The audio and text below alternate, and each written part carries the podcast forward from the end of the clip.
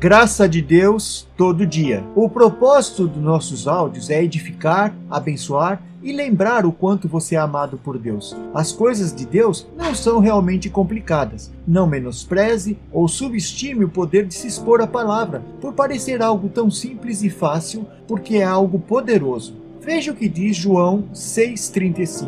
Eu sou o pão da vida. O que vem a mim jamais terá fome, e o que crê em mim jamais terá sede. Faça das boas novas o Evangelho de Jesus prioridade diária em sua vida, pois pão e alimento se come todo dia. Compreendo suas atividades e desafios do dia a dia, mas quando não nos alimentamos é como aquela história dos dois cães ou lobos que brigavam e alguém pergunta quem ganha, ao que o dono responde: aquele que eu dou comida. Você precisa das coisas do dia a dia, trabalhar, estudar, comer, mas precisa alimentar seu espírito para viver vitoriosamente sobre elas. Não importa o quão ocupados somos, é prudente não negligenciar sua alimentação espiritual diária. Antes de entrar na correria do dia a dia, medite na palavra. Mas isso não é algo legalista. Veja o seu tempo, a hora que você consegue. Se não pode pela manhã, faça a hora que der, mas não deixe de comer. O princípio-chave aqui é estar satisfeito diariamente com a graça de Deus. Alimente-se até que seu coração esteja cheio